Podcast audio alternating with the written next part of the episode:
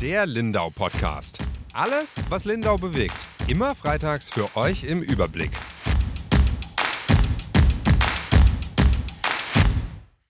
Herzlich willkommen zu unserem Lindau Podcast. Mein Name ist Yvonne Reuter, ich bin Redakteurin bei der Lindauer Zeitung und mir zugeschaltet ist meine Chefin, die Julia Baumann. Hallo. Hallo. Wir haben heute zwei Themen, über die wir sprechen wollen, ganz unterschiedlicher Art. Es zeigt auch mal wieder, wie breit unsere Themen immer sind als Lokalredakteurin. Äh, wir haben ja die Nobelpreisträger hier gehabt und das ist ja immer ein Highlight für uns auch, wie für die Stadt. Jetzt gab's da aber, sagen wir mal, einen kleineren Eklat. Und zwar, hm, ja, kann man so zugespitzt sagen, so der kleine Nahostkonflikt hat sich auch also äh, bei uns ja in dieser Tagung wiedergefunden. Ist es so richtig? Oder ist es etwas übertrieben? Ich glaube, äh, das ist etwas übertrieben. Das war mal ein, äh, eine Titelidee aus der überregionalen äh, Redaktion genau. zu diesem Thema. Der Nahostkonflikt an sich ist ja nicht klein, ähm, aber er hat sich eben da doch im Kleinen wiedergespiegelt. So meinte man, ich das, genau. Ja. Genau so sagen. Ja, der riesengroße Konflikt. Ähm, ich war vor ein paar Jahren mal in Israel und auch in Palästina. Da merkt man das eigentlich äh, jede Minute, wenn man da unterwegs ist, wie omnipräsent dieser Konflikt natürlich ist. Also allein schon dadurch, das habe ich dir, glaube auch erzählt damals, ähm, dass man in den meisten Unterkünften in Israel zum Beispiel auch gleich den Bunker gezeigt bekommt. Also wo man dann reingehen soll, wenn es ähm, Raketenalarm oder so gibt. Aber das nur am Rande. Also der Konflikt ist äh, uralt, äh, super komplex. Also ich habe da schon mehrfach mal versucht, den irgendwie zu verstehen oder mich da einzulesen. Ähm, und jetzt war es eben so, also es ist fast nicht möglich, den, äh, also das muss man studieren, ist so mein, mein Gefühl.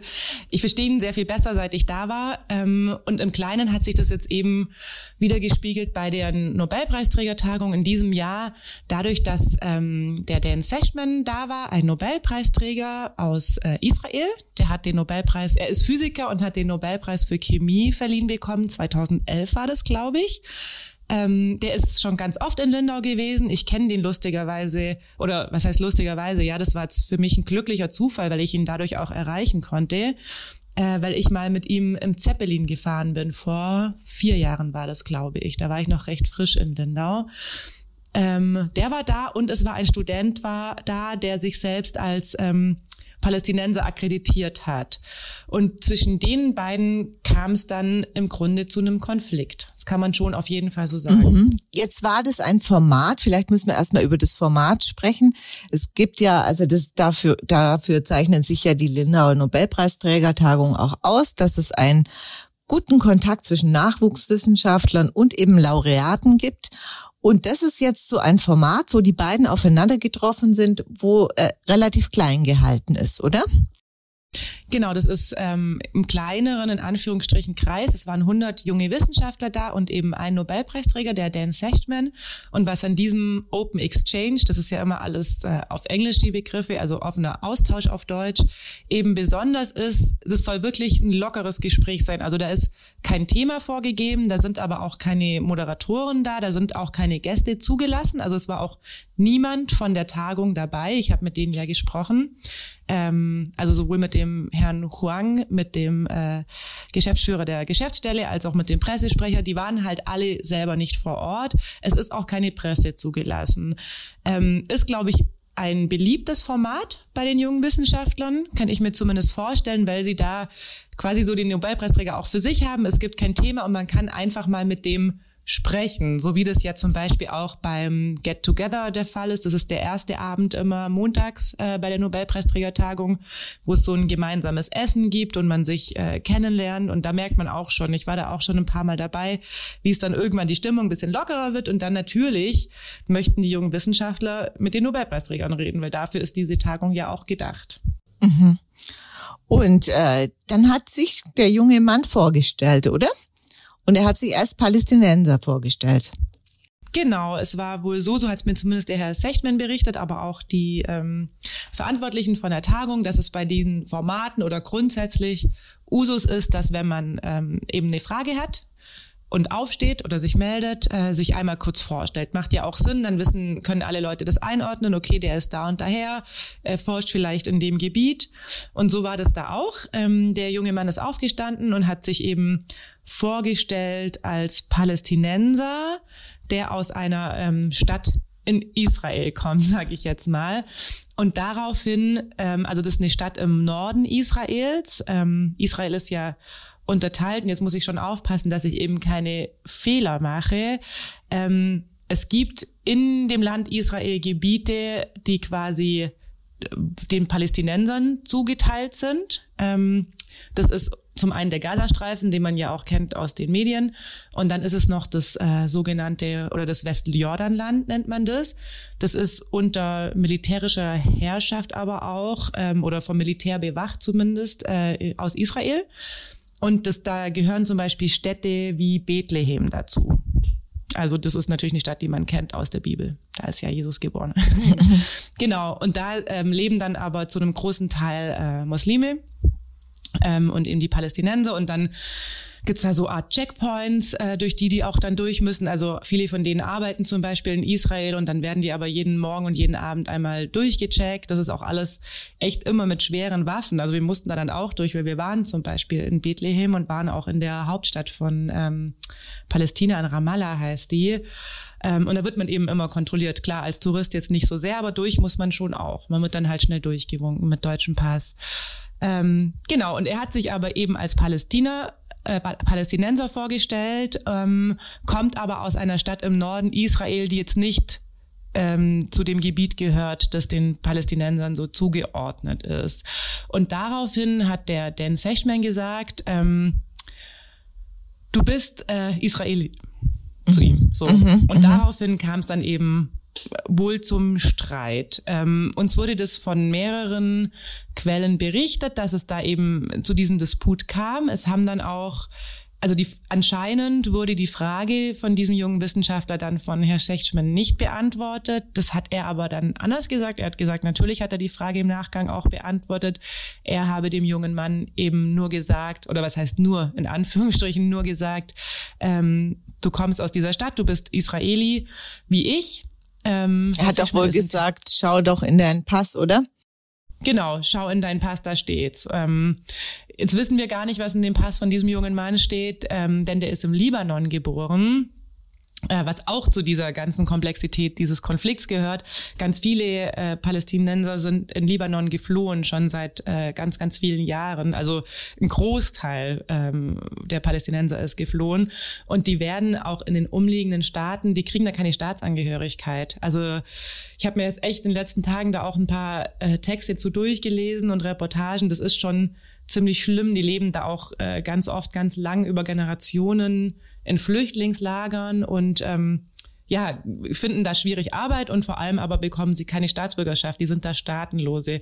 Also wir haben, das muss man vielleicht dazu sagen, mit diesem jungen Mann selber gar nicht gesprochen. Bei uns haben sich andere junge Wissenschaftler ähm, gemeldet und auf den Vorfall hingewiesen. Der ist wohl im Libanon geboren und studiert eben ähm, jetzt gerade in den USA. Also er lebt derzeit auch gar nicht in Israel. Aber es kam dann eben, also äh, deswegen ist dieses äh, der Nahostkonflikt im Kleinen gar nicht so falsch. Also es ist sicher überspitzt, aber es ist schon so. Also mhm, der Sechman ja. Es hatte ja dann auch Reaktionen gegeben, oder? Es blieb ja nicht nur bei dem persönlichen Disput von den beiden, sondern Studenten sind aufgestanden und gegangen, und zwar nicht wenig, wie wir gehört haben. Genau, also es muss so ungefähr ein Dutzend, ähm, sagen jetzt die Verantwortlichen der Tagung, direkt aufgestanden sein. Und äh, also dieser Open Exchange fand im Bayerischen Hof statt ähm, sind dann von dort, von diesem äh, Seminarraum oder von diesem Zimmer, in dem das eben stattgefunden hat, dann direkt an die Inselhalle gelaufen, an den Desk, um sich zu beschweren. So kann man es, glaube ich, schon sagen, oder zumindest ähm, ja darauf hinzuweisen, auf diesen Vorfall. Und insgesamt haben sich dann ähm, haben 20 junge Wissenschaftler Bedenken geäußert, also die da dabei waren zu dem, was passiert ist. Ähm, genau. Es der Herr Sechman hat dann mir noch in seiner Stellungnahme, also der hat mir recht ausführlich geantwortet. Ich habe ihm eine WhatsApp geschrieben, weil ich wirklich verrückterweise seine Handynummer hatte, ähm, dass er es aus seiner Sicht überhaupt nicht nachvollziehen kann, weil es ist schon so, dass ähm, die Palästinenser, also die dürfen quasi, kriegen in Israel, dürfen da leben. Also da ist es, und auch nicht als Flüchtlinge, sondern auch als äh, Bürger, deswegen auch der Hinweis auf den Pass. Er sagt halt, ähm, ja, Israel gibt doch dem jungen Mann so viele Möglichkeiten und er selber habe die genutzt, also der Herr Sechman selber, äh, hoher Bildungsstandard, hoher Gesundheitsstandard, also gibt gute Krankenhäuser. Er versteht es überhaupt nicht, warum man das nicht äh, wertschätzt. Das war, glaube ich, das, was ihn, wie er geschrieben hat, auch verletzt hat. Aber natürlich muss man sehen, der Herr Sechman ist halt ja, israelischer Jude, der ist in Tel Aviv geboren. Ähm, der junge Wissenschaftler ist halt Palästinenser und das ist ich will gar nicht diesen Konflikt bewerten, ähm, dafür stecke ich da nicht tief genug drin, aber der, also die Familie dieses palästinensischen Wissenschaftler wird sich schon auch als Vertriebene sehen, was ja ganz viele Palästinenser mhm. tun und vielleicht nicht, ähm, ja, mhm. auch nicht ganz zu Unrecht, aus ihrer Perspektive zumindest. Also da sind eben zwei krasse Welten aufeinander gekracht. Genau, wobei wir, wie gesagt, den Wissenschaftler nicht kennen als ich mir dann angeguckt habe, wo seine ähm, Heimatstadt, wie er sie bezeichnet hat, äh, liegt, die liegt eben ganz im Norden Israels ähm, und ganz klar auch in, ähm, auf israelischem Gebiet. Äh, recht nah an der Grenze zum Libanon. Ich habe mir dann auch mal die Geschichte dieser Stadt angeguckt. Da, äh, also es gibt nichts, wo es keinen Konflikt gibt in Israel. Das waren wohl auch mal zwei Dörfer, eben eins, in dem hauptsächlich ähm, Juden gelebt haben und eins, in dem hauptsächlich Muslime gelebt haben. Und das wurde dann auch zusammengelegt und daraus wurde dann ein israelisches Dorf. Also selbst diese, das ist ein kleiner Ort, aber selbst die Geschichte ist schon irgendwie umstritten. So, also, oder konfliktträchtig, was halt einfach alles ist in diesem Land. Aber dass er das natürlich als Palästina bezeichnet, also er hat eben gesagt, er kommt aus dieser Stadt in Palästina, dass er die als Palästina bezeichnet, ist natürlich ähm, ja, auf ihre Weise auch eine radikale Ansicht, weil zumindest Stand jetzt ist es ähm, Israel. Und man muss auch dazu vielleicht sagen, weiß ich nicht, wie weit unsere Zuhörerinnen und Zuhörer in diesem Konflikt sind. Deutschland erkennt Palästina gar nicht als Staat an. Also ja, sehr, sehr schwierig und mhm. deswegen aber auch schwierig die Situation zwischen den beiden. Was ja interessant war, wie die Tagung selber damit umgegangen ist. Und äh, das fand ich schon sehr erfreulich, zumindest was was unser Eindruck war. Du hast mit ihnen direkt gesprochen. Ähm, die sind da sehr offen mit umgegangen. Also so, äh, man hat ja schon öfters Dinge erlebt, wo dann irgendwelche Verantwortlichen lieber gar nicht drüber reden wollen oder dann äh, die Presse da verteufeln, dass man das an die große Glocke hängt. Aber ich glaube, die waren sehr offen. Stimmt das? Ja, sehr. Also so zu unserer Verteidigung möchte ich nur noch sagen, dass äh, wir das auch jetzt nicht äh, irgendwie als Skandal aufbauschen wollten oder an die riesengroße Glocke hängen wollten. Bei uns haben sich Leute gemeldet und dann ist es einfach so, dass wir dem erstmal nachgehen. Das machen wir immer.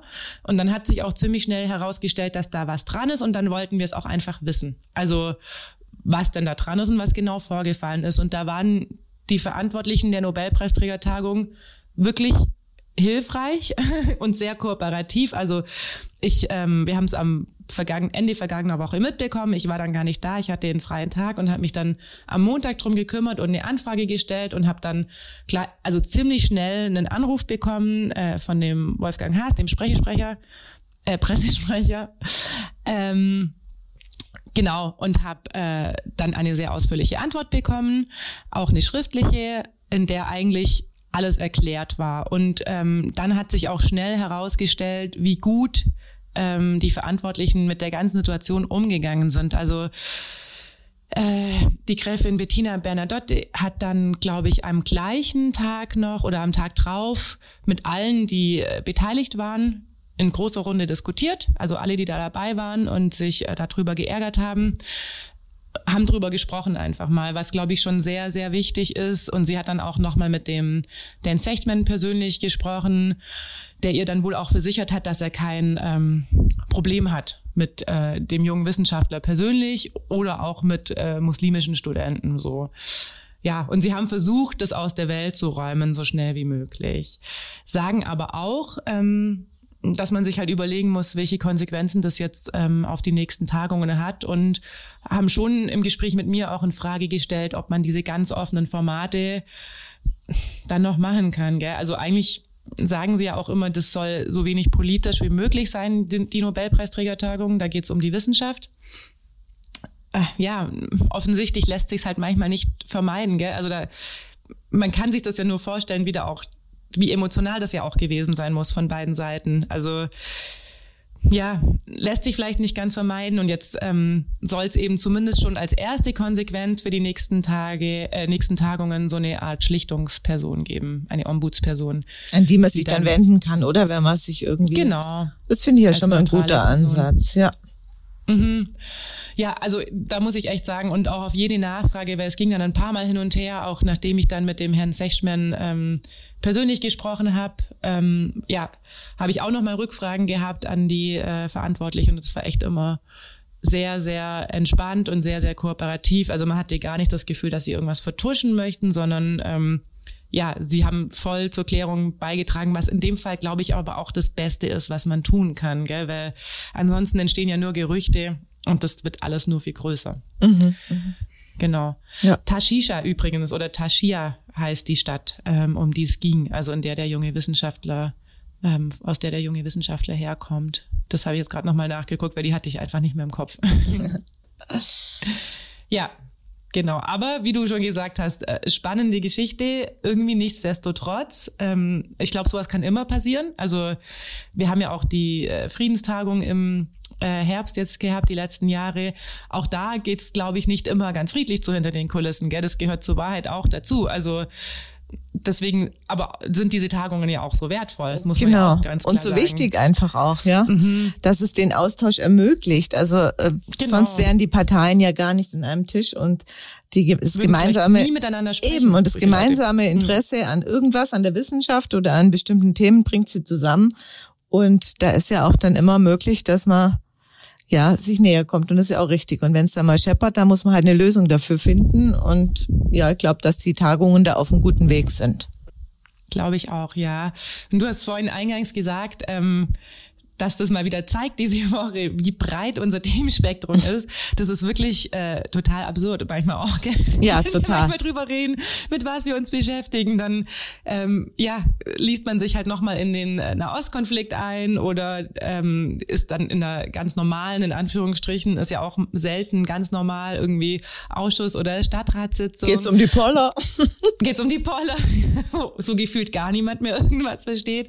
Aber auch so, manchmal wenden sich einfach einfach Menschen an uns mit ihren Problemen und dann sind wir wieder in einem Themenfeld, mit dem man vielleicht vorher noch gar nicht so viel zu tun hatte.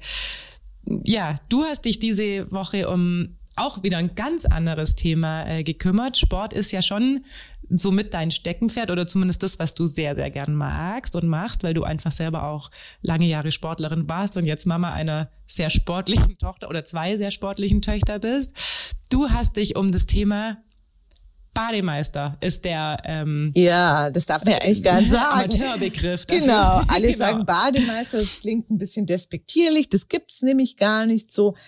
Ja, das, äh, der Begriff äh, ist ein bisschen sperrig. Das sind Fachangestellte für Bäderbetriebe eigentlich. Aber wenn man Bademeister sagt, dann weiß eigentlich jeder, wer gemeint ist. Das sind die Herrscher am Beckenrand, sage ich jetzt mal so. Äh, und äh, Thema war eigentlich äh, Überall in den Medien ging's rund, weil Freibäder geschlossen werden mussten und so weiter, weil Bademeister sind Mangelware.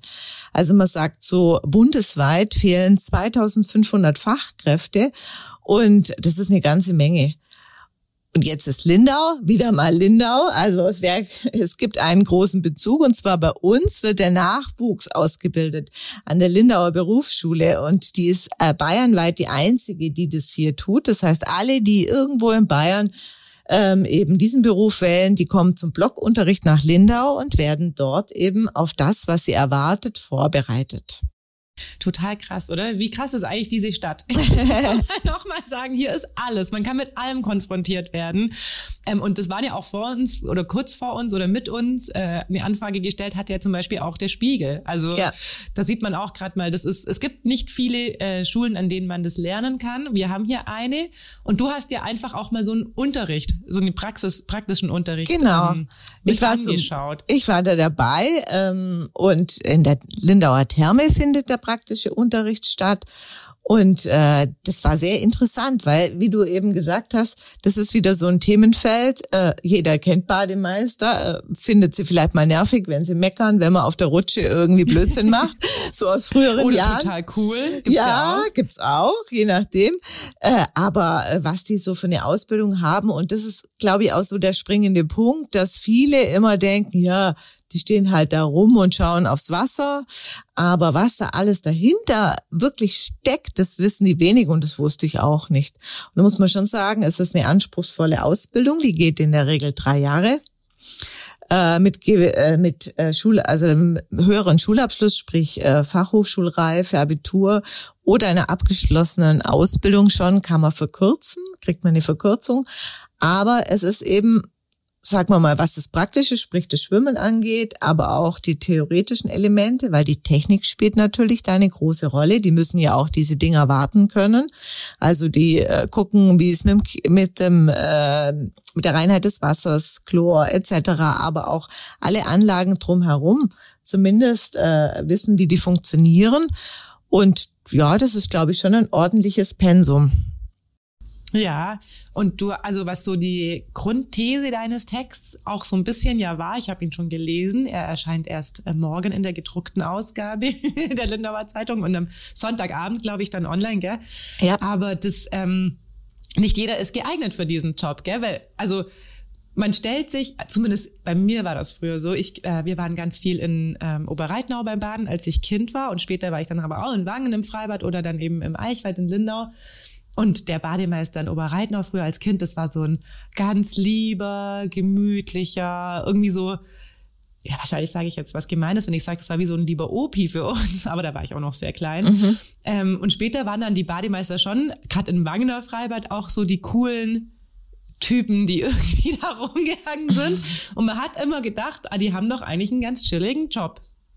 Ist aber nicht so, oder? Nee, also ich glaube nicht. Äh, allein diese Verantwortung, sie haben halt eine extreme Ja. Verantwortung. Und äh, man kann den Job bestimmt so oder so machen. Nur wenn was passiert, möchte ich nicht in deren Haut stecken. Es ist immer schlimm, wenn was passiert. Man muss es verkraften. Äh, das ist auch so ein Punkt, wo wo wir kurz angesprochen haben, dass manche daraufhin das Handtuch schmeißen, wenn mal was passiert ist. Aber natürlich ist es gut für dich zu wissen, dass du alles richtig gemacht hast.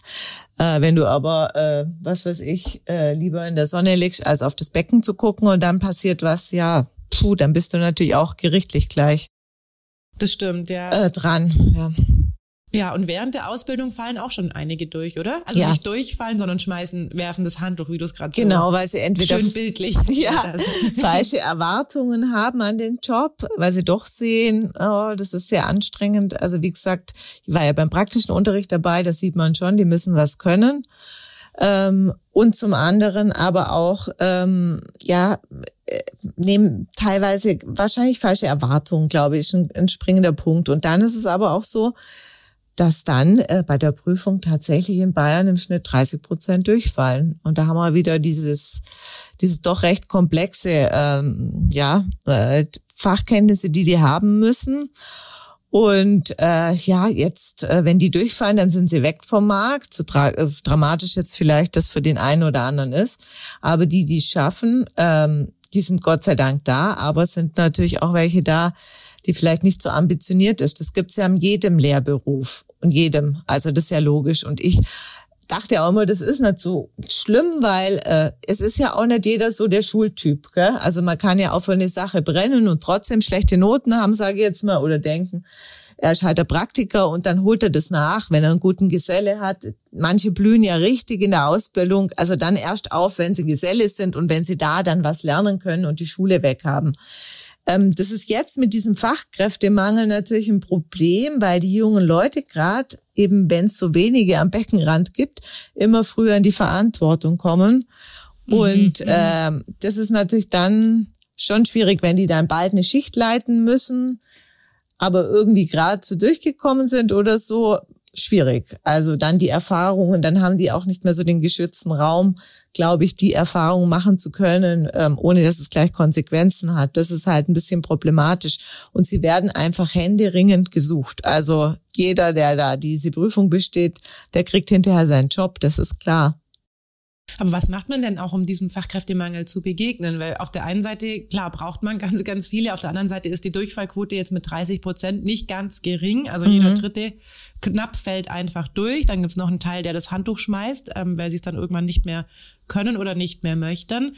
Gibt's da irgendwelche, weiß ich nicht, Anwerbe, äh, Kampagnen oder was macht man denn? Ja, also bisher denke ich so, die kurzfristigen Aktionen sind eher die Konsequenzen zu ziehen, dass man eben Bäder schließt oder äh, die Eintrittszeiten verkürzt.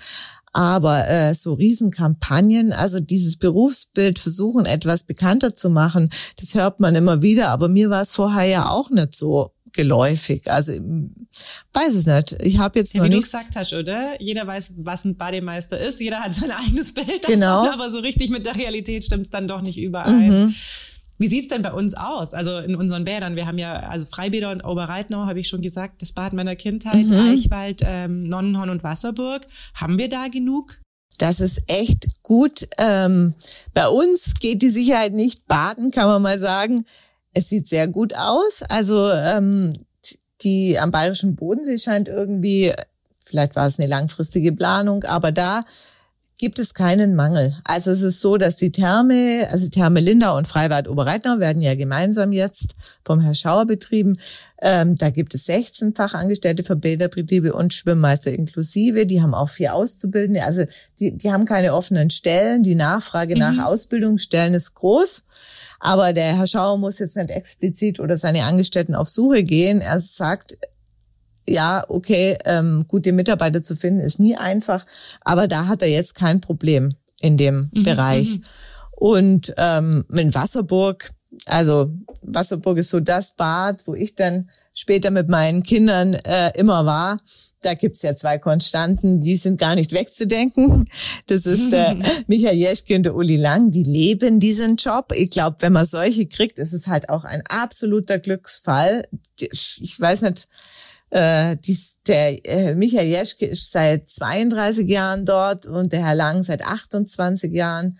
Also da ähm, war immer alles in gleicher Hand. Jetzt haben sie sogar einen Auszubildenden eingestellt und sie haben noch einen jungen äh, Schwimmmeister dabei, der dann auch später noch mehr Verantwortung übernehmen muss, hat der Herr Vogt gesagt, also ich glaube, die planen schon langfristig. Und das ist ja auch wichtig, weil wenn die beiden mal irgendwie ähm, keine Lust mehr haben, dann, dann bricht da was weg. Gell? Das geht nicht. Ja, ja, und auch richtig viel Erfahrung. Richtig gut, wenn man viel. Das rechtzeitig übergeben kann. Genau, genau. ja. Und in Nonnenhorn, da haben wir ja zum Beispiel, ähm, da gab's ja 25 Jahre lang in diesem Strandbad nur einen Schwimmmeister, der auch sehr, sehr beliebt war. Also soweit ich mhm. mich erinnern kann. Der wurde auch sehr, sehr geschätzt, äh, aber der war allein. Und also, puh, dass das gut gegangen ist, also der hatte eine enorme Verantwortung und hat er durchgeschafft. Den ganzen Sommer durch. Als der dann gekündigt hat, da hat die Gemeinde schon gemerkt, dass es schwierig wird, ähm, das alles auf jetzt ein neues Fundament zu stellen und passende Fachangestellte zu finden. Äh, war klar, mit einem kommt man dann immer äh, klar. Das müssten dann drei sein. Und ja, die Gemeinde hat sich dann letztlich zu einer ganz anderen Lösung entschieden. Und zwar hat die das komplette Bad an so einen Bäderdienstleister verpachtet und jetzt ähm, sind die dafür zuständig. Jetzt gibt's einen, glaube ich, der früh morgens immer ins Freibad nach Nonnenhorn kommt und die Technik äh, überprüft und guckt, ob alles in Ordnung ist. Und es gibt drei Fachangestellte für Bäderbetriebe, die die Aufsicht übernehmen. Und ich glaube, der Herr Kraus ist sehr froh, dass er mit dem ganzen Personalgedöns nichts mehr zu tun hat. Ja, ich glaube, morgens kommt einmal der Schwimmmeister. Ja, das muss genau, so sein. das muss ein ähm, Schwimmmeister sein. Mhm. Genau. Ja, man muss schon sagen, äh, so wenig es in Nonnenhorn sonst zu kritisieren gibt, da findet man ja eigentlich nie was. Aber das war schon ähm, nicht ganz äh, gut, wie es gelaufen ist mit diesem einen Schwimmmeister ja. damals oder mit dem einen Bademeister, weil der ähm, ja, wie du sagst, 25 Jahre allein war und da gab es auch einfach gefährliche Situationen. Gell? Also wir hatten ja damals auch drüber berichtet, als der gegangen ist und es geht halt eigentlich nicht. Also mhm. eigentlich kann gar nicht ein Mensch allein das machen, auch wenn er den ganzen Tag arbeitet, weil der muss ja auch mal auf die Toilette gehen, der muss auch mal kurz was essen, der muss manchmal musste der in den Keller oder in den Technikraum irgendwas nachfüllen ja. oder irgendwas nachgucken und das waren dann schon immer Zeiten, in denen es äh, unbeaufsichtigt war mhm. und zwar eigentlich komplett. Und er hat ja damals auch unsere Kollegin, äh, die den Text geschrieben hat, schon auch von zwei, drei brenzlichen Situationen erzählt, die es einfach gab und womit Glück, also wirklich nur mit Glück ähm, nichts passiert ist. Und das wäre, also wenn da was passiert wäre, will ich nicht ähm, in, weder in der Haut der Gemeinde noch in seiner Haut äh, mhm. äh, gesteckt haben, weil das wäre schon, hätte schon richtig böse auch ausgehen können. Von dem her gut, dass sie jetzt diese Lösung gefunden haben. Aber ja, zeigt eben auch, wie wichtig dieser Job ist. Mhm. Gell? Also man, so, man hat es ja oft, gibt's ja auch so Reportagen oder so im Sommer so Tests, wie schnell Kinder dann auch weg sind oder trinken. Das da stehen ja teilweise Leute daneben und merken das gar nicht. Ja, ja. Und ein Kind ist so schnell untergegangen. Ähm, schon wichtig, dass es da eine gescheite Aufsicht gibt. Auf jeden Aber Fall. Und es gibt ja auch wirklich Menschen, die dafür brennen und auch gerade, also gerade in dieser Schulklasse, wo ich war, das waren ja viele, die hatten schon eine Ausbildung und die haben, äh, der eine war Elektroniker und so, der hatte also seine absolut geregelten Arbeitszeiten. Und er hat gesagt, und das war ihm zu langweilig. Er wollte mhm. was ganz mhm. anderes. Und äh, abwechslungsreich ist dieser Beruf natürlich schon, wenn man den richtig ausfüllt und ähm, da kann man drauf aufbauen und ja, also ich glaube schon, eigentlich wäre es schon ein Beruf mit Zukunft. Corona hat dann natürlich dann damals auch noch ein bisschen denen, ja, klar, wenn die Bäder geschlossen sind, dann gibt's auch weniger, die diesen Beruf machen wollen. Jetzt zieht's wieder an und hoffentlich ähm, ja entscheiden sich dann doch wieder genug für diesen Beruf. Weil ausbaden müssen wir dann alle, gell? Wenn es die nicht gibt, im wahrsten Sinne des Wortes, ja. Aber wie gesagt, bei uns am bayerischen Bodensee, Gott sei Dank, scheint kein Problem zu sein. Es ist halt auch besonders schön hier, muss man schon auch mal sagen. Ja. Wenn also irgendwo hier, äh, schwimmbar ist, dann hier, oder? Ja, wobei natürlich der See kommt noch so ein bisschen dazu, gell? aber da ist ja dann oft auch die Wasserwacht und so. Die ja, die helfen ja auch, genau. Genau. Super. Dann haben wir jetzt ein bisschen Werbung für diesen Beruf gemacht. Äh, Hoffentlich, Vielleicht ja. Irgendwann, Yvonne, wenn wir keine Lust mehr haben. Wäre das noch was für uns zwei? Nee, nee. Gut, dann ähm, gehen wir baden, würde ich sagen, oder? Ja. Jetzt sofort, ich wäre dabei.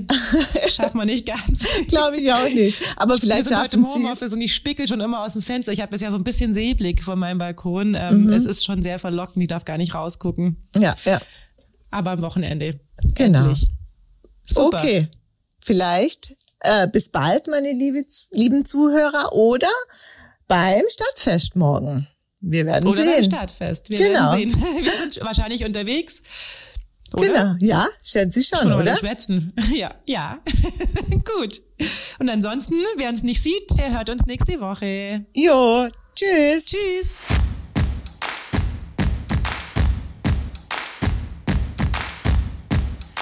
Der Lindau Podcast. Alles, was Lindau bewegt. Immer freitags für euch im Überblick. Auf schwäbische.de findet ihr mehr als diesen Podcast. Das Digitalabo gibt es schon für 9,90 Euro im Monat. Als Hörerin oder Hörer dieses Podcasts bekommt ihr den ersten Monat sogar kostenlos. Geht dazu auf www.schwäbische.de slash Podcastangebot. Das Probeabo endet automatisch nach einem Monat. Viel Spaß auf unserer Website.